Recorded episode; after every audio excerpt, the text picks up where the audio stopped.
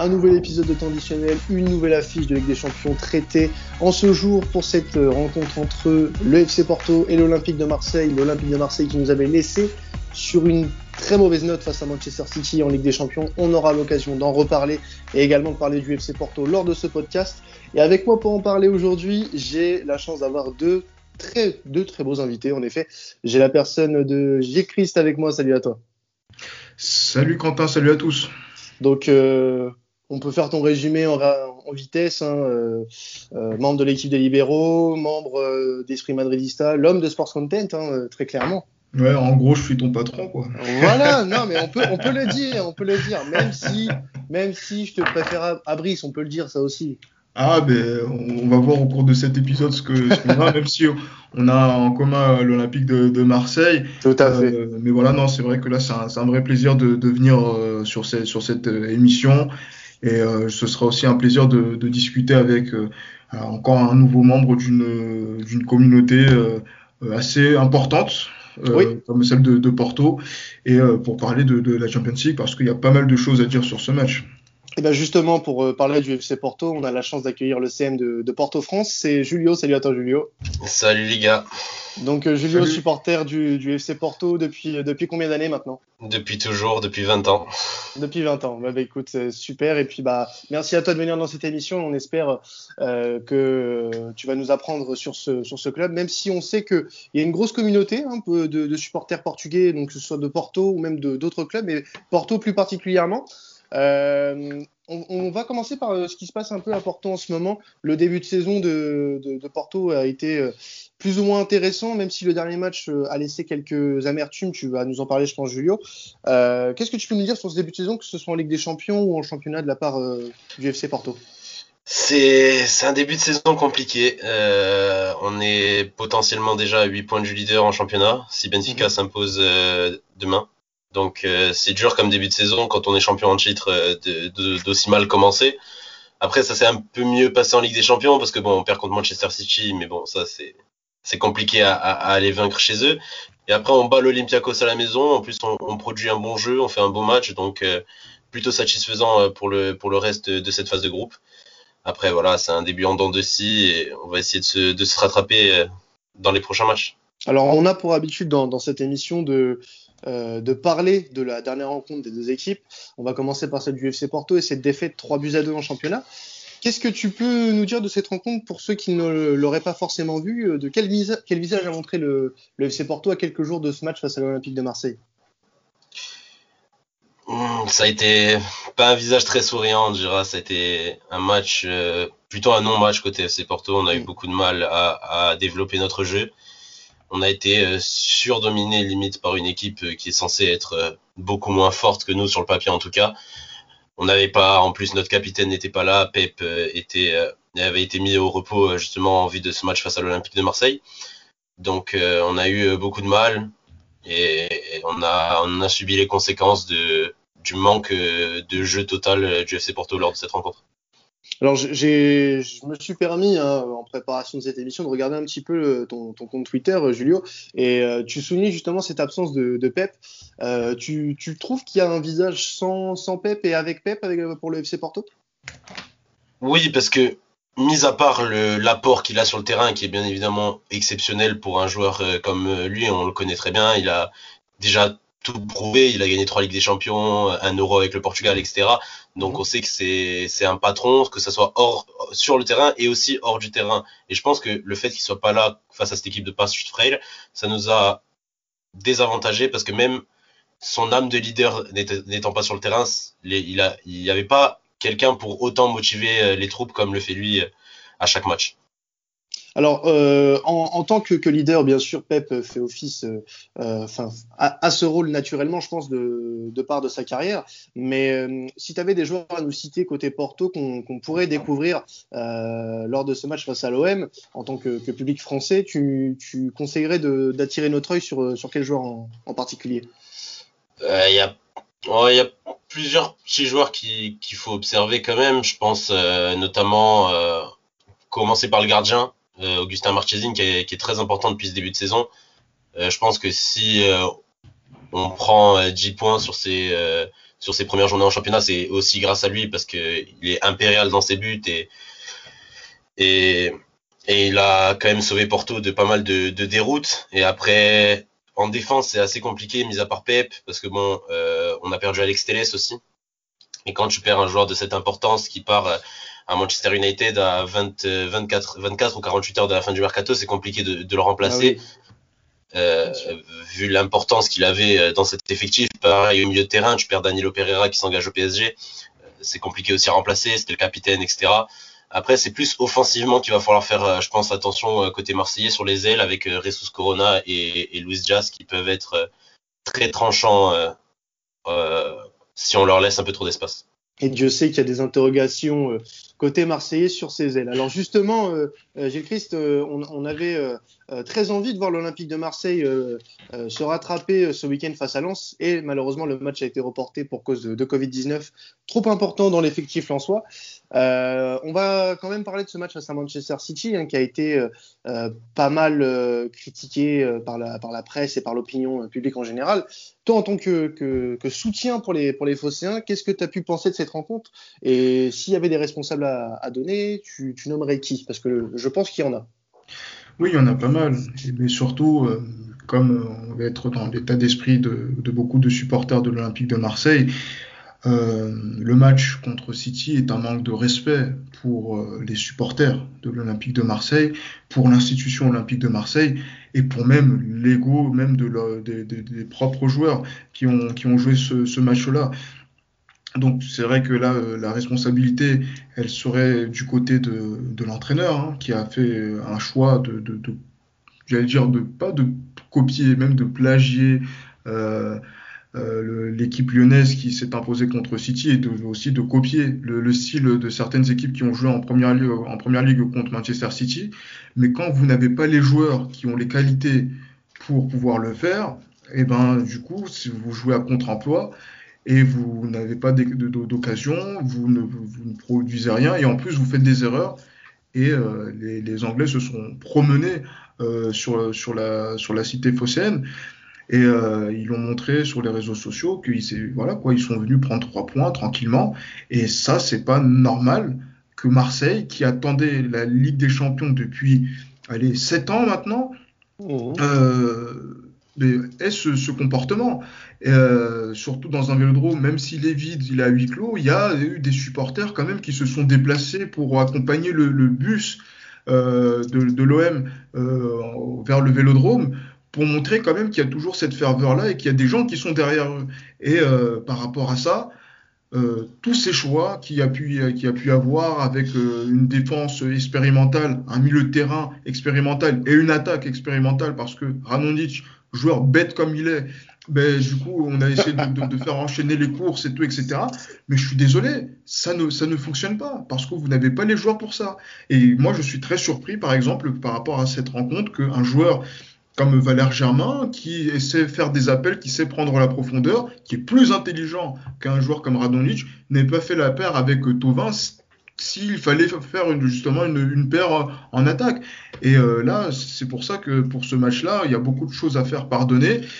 Et, euh, et, la, réaction doit être immédiate, même si c'est contre une très belle équipe de Porto, même si elle a perdu euh, la, semaine, la semaine passée.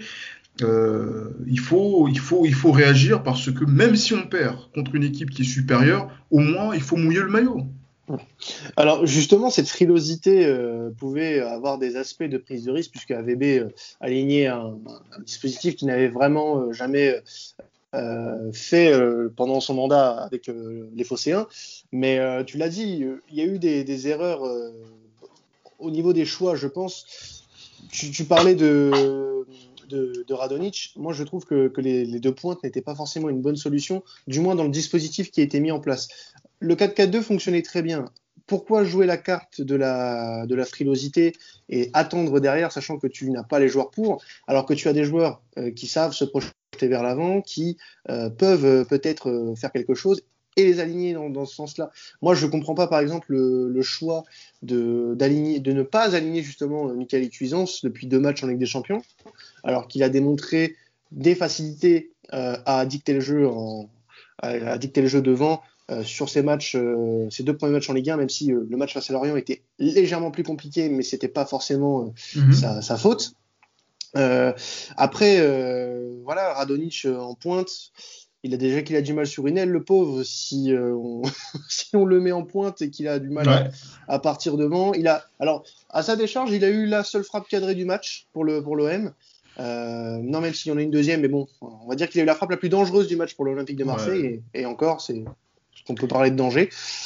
Mais euh, je pense qu'il y avait beaucoup mieux à faire. Un, un, joueur comme Luis Enrique, si tu veux vraiment prendre des risques, essaye de le lancer sur le genre de match. Il a montré en, en 10 minutes, euh, c'était le match au, au, Vélodrome face à merde. Euh, L'avant-dernier match euh, au Vélodrome, c'était contre Bordeaux. Voilà, Bordeaux, Bordeaux. Tout à fait. Euh, contre Bordeaux, il, a, il, voilà, victoire 3-1. Il, il, avait montré de, de belles choses à, pendant son entrée en jeu. Pourquoi pas le tester? C'est bête à dire, mais face à contre un match, euh, et on avait parlé avec euh, Maxime euh, euh d'Ultimo Diez lors du précédent épisode, prends des risques, prends des risques. Et justement, je trouve que ce genre de risque face à une équipe comme City, tu sais que tu vas, tu vas prendre cher de toute façon. Donc pourquoi ne pas prendre de risques? Est-ce que tu, comprends ce, ce, cette réaction de la part d'AVB D'ailleurs, j'aimerais qu'on vienne un petit peu sur lui parce que il n'a pas été très très coopératif avec euh, la presse euh, lors de, de, cette fin de match.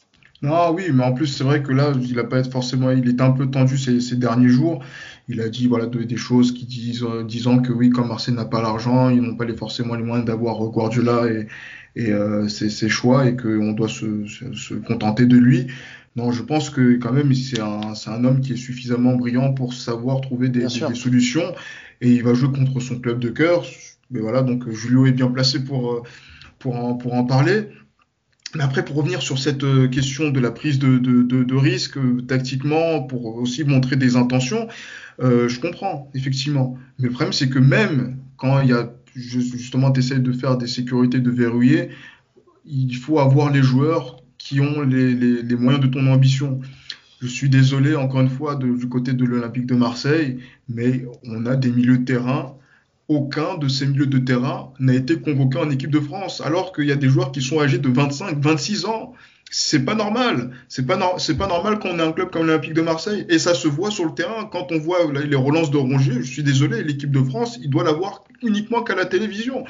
Et c'est logique. Donc, du coup, euh, voir essayer des choses. C'est vrai que Cuisance, on a parlé de Cuisance, mais il a commencé contre contre City, euh, il, il, me semble, et euh, bon, il n'a pas pu, pu forcément s'exprimer dans le dans le système qui a été mis en place par par Villas-Boas. Mais derrière, voilà quoi, il y a, il y a, il y a pas mal de, de, de, choses sur lesquelles on, on, se pose des questions. Sur, on, on l'a encore dit, l'état de forme de Payet, sur le, déjà le, le, la concentration d'un joueur comme notre attaquant Benedetto. Euh, mais voilà, c'est euh, quand tu maintenant tu, tu vois qu'on joue comme ça contre Olympiakos, on n'arrive pas à, à, à, déjà à ramener un point de Grèce que tu prends 3-0 aussi facilement contre City, contre Porto, c'est pas contre Porto qu'on va essayer de se dire ouais maintenant on va prendre 3 points c'est pas trois points ou même ou même ou même voilà d'essayer de, de, prendre un point. Parce en tout que cas pas avec cette attitude là quoi. Mais bien sûr. C'est vrai que là c'est je, je, pense qu'il y a d'autres intentions à, à, montrer. Je pense qu'il y a un autre visage à, à, à montrer du côté de de, Marseille. Et euh, voilà certains certains joueurs qui doivent se remettre en question. Et c'est ça qui, qui maintenant est le euh, le, le, le, point central pour pour nous euh, qui suivons le, le, foot français, de voir un Olympique de Marseille qui doit prendre quand même un point pour, de, pour éviter euh, l'humiliation de, de, quoi 12 défaites de suite, c'est ça? Ouais, 12 défaites de suite en LDC. Record égalé d'Anderlecht. Et voilà, non, ce serait, ce serait une catastrophe d'être la risée de l'Europe, encore une fois, euh, par rapport au comportement de l'Olympique de Marseille. Alors, euh, justement, Julio, avant de passer euh, à la confrontation entre les deux équipes, euh, je voulais te poser une question sur André Villas-Boas, puisqu'on on, l'a dit, c'est les premiers amours du coach portugais, puisqu'il a, il a gagné pas mal de choses là-bas. Est-ce que ça t'étonne de voir, tant de critiques envers son, Olympique de Marseille? Est-ce qu'il il, il a été cible de ce genre de critiques à Porto auparavant? À Porto, il n'a pas eu beaucoup, enfin il a pas eu le temps d'être critiqué parce qu'il a fait une seule saison et la saison a été incroyable. Parce que Villas-Boas, il fait une saison à Porto qui est donc la saison 2010-2011, il finit un championnat euh, portugais invaincu, il a perdu aucun match en championnat, il prend la Ligue Europa aussi sur le passage. et la, et la Coupe du Portugal. Du coup, il fait une telle saison que il y a aucun supporter de, tu verras aucun supporter du FC Porto le critiquer, en tout cas sur son passage du côté de Porto. Après, c'est sûr que ça a été plus compliqué derrière quand il est parti euh, à Chelsea, après euh, Tottenham, etc. Mais c'est vrai que euh, du côté de Marseille, je pense qu'il a été habitué à entraîner tellement d'équipes avec des gros effectifs que ça, ça, a été compliqué pour lui aussi d'arriver entre guillemets avec un effectif aussi petit. Euh, je dis pas, je, je dis pas que l'OM est, une petite équipe loin de là, mais il a tellement été habitué à, Porto, il a eu euh, du Hulk, du Falcao, du Rames Rodriguez, etc. À Chelsea, bon, il avait euh, les grands joueurs de Chelsea, pareil à, à, à Tottenham. Donc, euh, je pense que ça peut être plus compliqué pour lui. Après, je sais que c'est un homme très intelligent et qui peut, et vu qu'il connaît très bien Porto, il peut faire beaucoup de mal à Porto sur cette confrontation en Ligue des Champions. Et justement, cette euh, confrontation Ligue des Champions qui va opposer vos deux équipes euh, se déroulera mardi à 21h euh, au Dragao.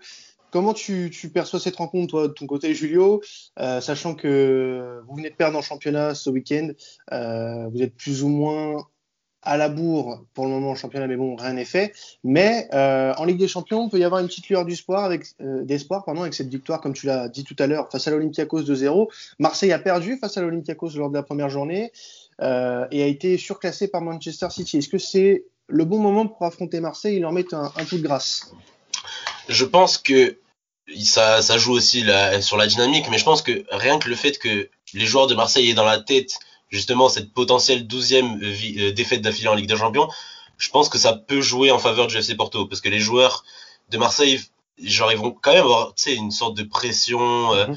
du fait à on veut pas battre le record, on veut pas égaliser Anderlecht, on veut pas avoir ces 12 défaites d'affilée. Et euh, ils vont tellement se mettre de pression sur les épaules les joueurs de Marseille, je pense que ça peut profiter au FC Porto.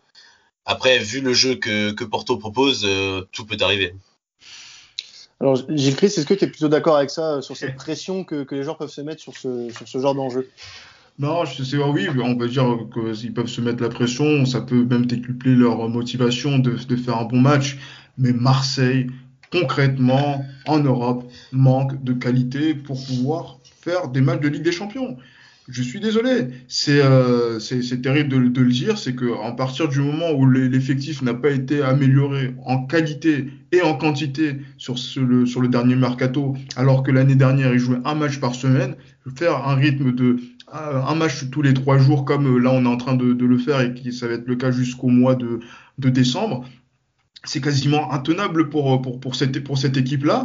Et avec le peu de solutions que l'on a euh, à ce niveau-là, euh, ça va être compliqué pour Marseille de, de, pouvoir faire illusion. Je pense que euh, une équipe comme, Porto qui a quand même voilà de, la qualité, que ce soit sur le terrain ou même sur, sur, le, sur le banc. Après, c'est vrai que voilà, il y a des passes où on peut être bien ou parfois moins bien. Fait, fait qu'aujourd'hui, on, voilà, cette équipe de Porto a plus de certitude dans, dans, son jeu, que ce soit en défense, avec un joueur comme Pépé qui est un, un, taulier, ou même voilà donc d'autres joueurs, parce que voilà un joueur par exemple comme Malanxar qui est voilà qui, est euh, à Porto depuis euh, maintenant quelques quelques semaines. Euh, c'est un joueur que voilà Marseille aurait pu se positionner dessus. Il est du côté de, Porto et c'est voilà donc ça fait partie de ces joueurs-là qui font partie des, des, options que Porto peut avoir. Après pour ce qui concerne euh, voilà donc l'attaque, j'ai pas forcément de, de, de, si je suis Porto, j'ai pas forcément d'inquiétude particulière. Il faut apporter ce match comme un match de Coupe d'Europe, ce que les Portugais savent très bien faire, et parce qu'ils respectent la, Coupe d'Europe de façon euh, générale, mis à part le Benfica qui a fait un peu n'importe quoi ces, ces, dernières saisons.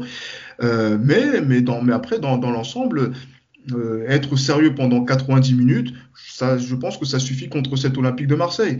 Je suis désolé de parler comme ça, mais c'est vrai que ça, c'est une frustration constante que l'on a avec cet Olympique de Marseille et qui est aussi, euh, mais qui tend aussi avec la forme d'un joueur comme Dimitri Payet, dont euh, la forme physique euh, chancelle euh, en fonction de, je sais pas moi, de, de, de, de son poids ou d'autres choses.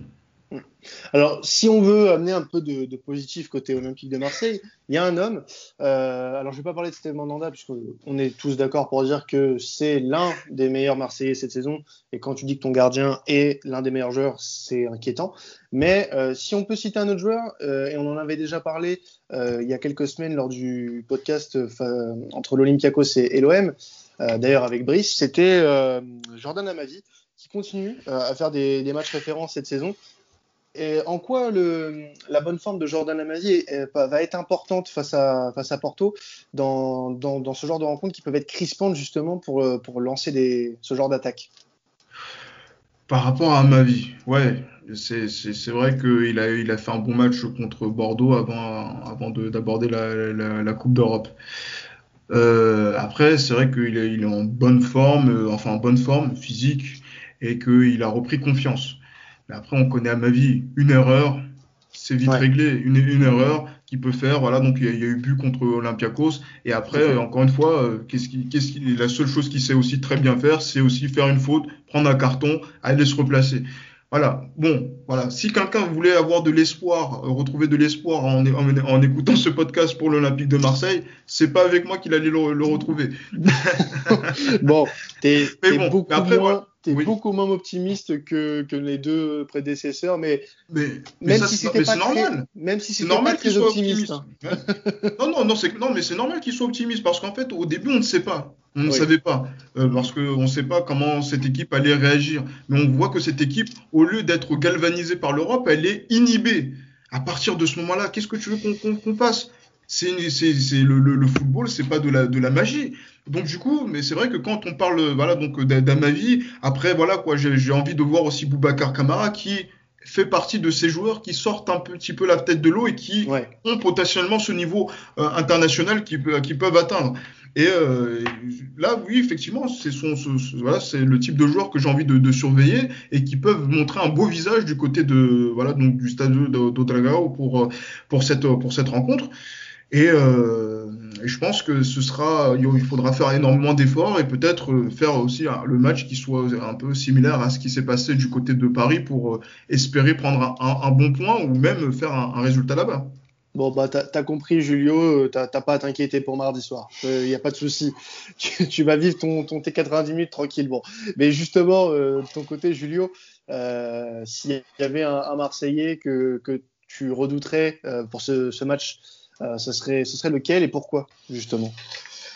Euh, Je pense que typiquement un Florian Thauvin peut faire très mal. Euh, on, sait que il est capable, c'est un joueur très intelligent, qu'il est capable d'éclair de génie à tout moment. Sa spéciale là où il re-rentre vers l'intérieur et qui et il enroule côté opposé.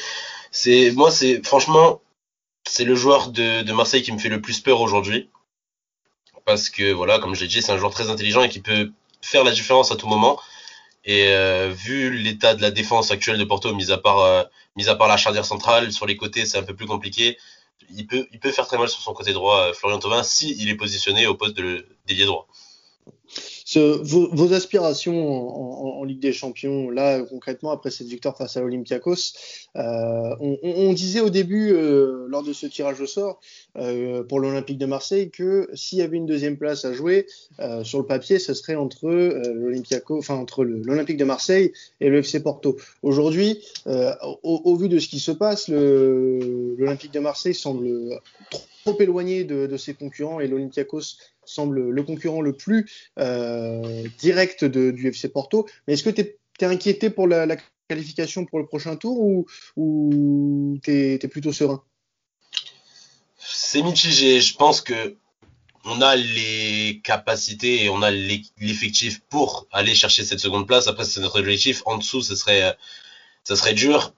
Après, on sait que au tirage, on avait dit que la place allait se jouer entre, la deuxième place qualificative allait se jouer entre ces trois équipes. Et il y aura, quand il y aura qu'un seul grand perdant parce que bon, celui qui finit troisième, il sera quand même en Coupe d'Europe euh, en, en, février.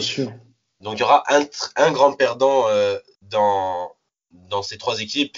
Et pour moi, Porto ne fera pas, ne sera pas ce grand perdant. Porto a les capacités pour aller chercher cette deuxième place mais au pire des cas finira troisième. Je vois pas Porto se faire éliminer euh, en phase de poule. Euh. dès, la phase de poule. Alors, euh, on, est d'accord là, donc euh, Porto part avec quand même une longueur d'avance sur ses concurrents, mais cette double confrontation, parce qu'on est entre la troisième et la quatrième journée, va être très importante puisque les deux équipes vont s'affronter quasiment coup sur coup. Il va y avoir une trêve internationale dans, dans, ce milieu de mois de novembre, mais après cette trêve, on va avoir un nouveau match entre Marseille et Porto. Euh, Est-ce que ça peut être important de prendre l'ascendant sur cette euh, première rencontre? Admettons, euh, par le, grand Saint-Esprit, parce que bon, je ne pense pas, en étant objectif, que Marseille fera quelque chose à Porto. Mais Gilles Christ, si, Marseille venait à, faire un résultat à Porto, même à les déranger, faire un match nul, voire miraculeusement gagner là-bas, est-ce que ça pourrait relancer totalement le, groupe, sachant que dans deux trois semaines, tu rejoues la même équipe euh, quasiment dans les mêmes conditions, puisque le match sera à huis clos, ça va être quasiment le même match. Pour toi, est-ce que ce match il va être très très important ou alors ça va être de l'anecdote? Non.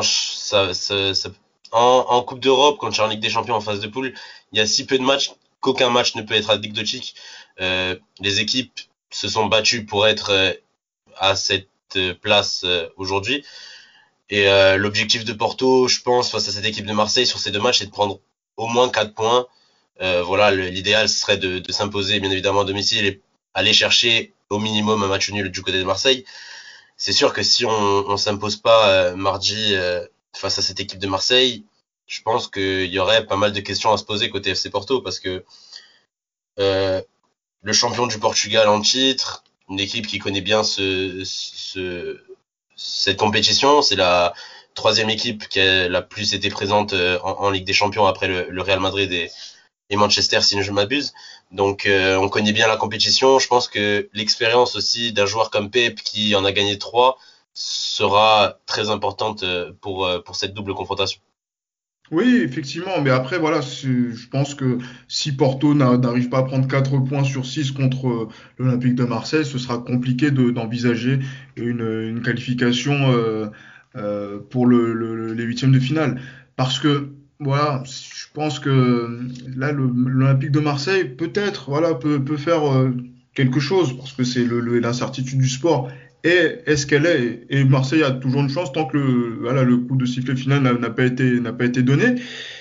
Hum, par contre, euh, sur le, fait de, voir qu'il peut y avoir un résultat qui peut être fait au match aller, est-ce que ça aura une, incidence sur le match retour? Faudra voir, parce qu'on ne sait pas comment euh, l'effectif du FC Porto va réagir par rapport à la trêve internationale. Parce qu'il y a pas mal de, on est dans une période où les, blessures commencent à s'enchaîner, euh, les infirmeries commencent à se, à se, remplir par rapport à l'enchaînement des matchs. Ça peut être pareil aussi en, sélection. Peut-être qu'on va, euh, peut-être que Marseille va affronter une équipe amoindrie et aussi du côté de Marseille, peut-être que, que, cette équipe-là va reprendre euh, sa marche en avant comme elle est un petit peu en Ligue 1 parce que même si c'est difficile en Europe, cette équipe en Ligue 1 euh, figure toujours, malgré tout, dans, dans le top 5, top 6 du, du, du, championnat, avec un match en moins, et peut même aspirer à être, euh, à être sur le podium euh, si, si, par exemple, elle gagne contre Lens. Mais bon, ça, c'est, on ne sait pas encore pour le match à quel moment il va, il va se jouer.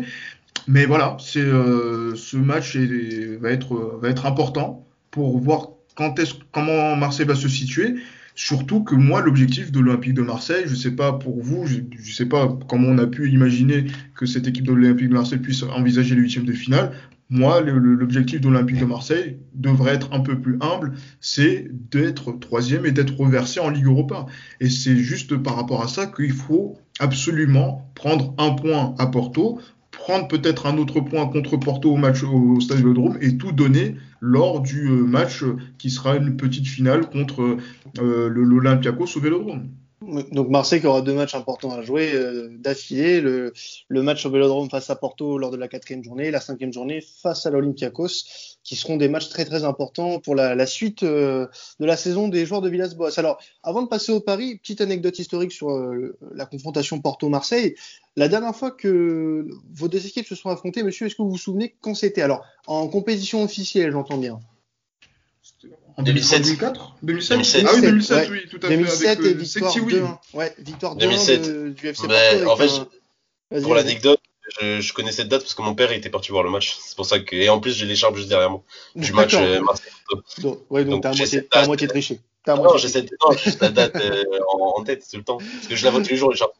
Alors oui, en effet, il y avait Tariq Sektiwi qui avait ouvert le score pour, pour Porto, un but de Lisandro Lopez aussi, euh, sur une passe de Quaresma, et puis Mamadou Niang avait égalisé en, tout début de, seconde période pour, pour les Marseillais. À l'époque, Marseille était dans le groupe de Liverpool aussi et, du Besiktas.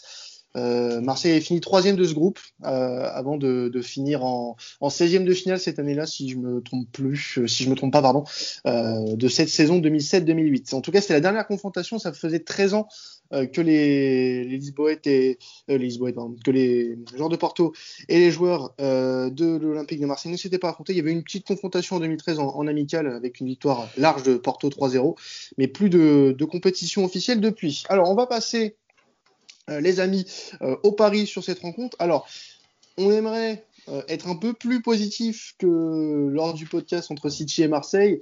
On avait prédit euh, une victoire de, de, City, bien sûr, on ne s'est pas trompé. Je pense qu'on ne mettait pas non plus sa, sa, main à couper sur cette rencontre.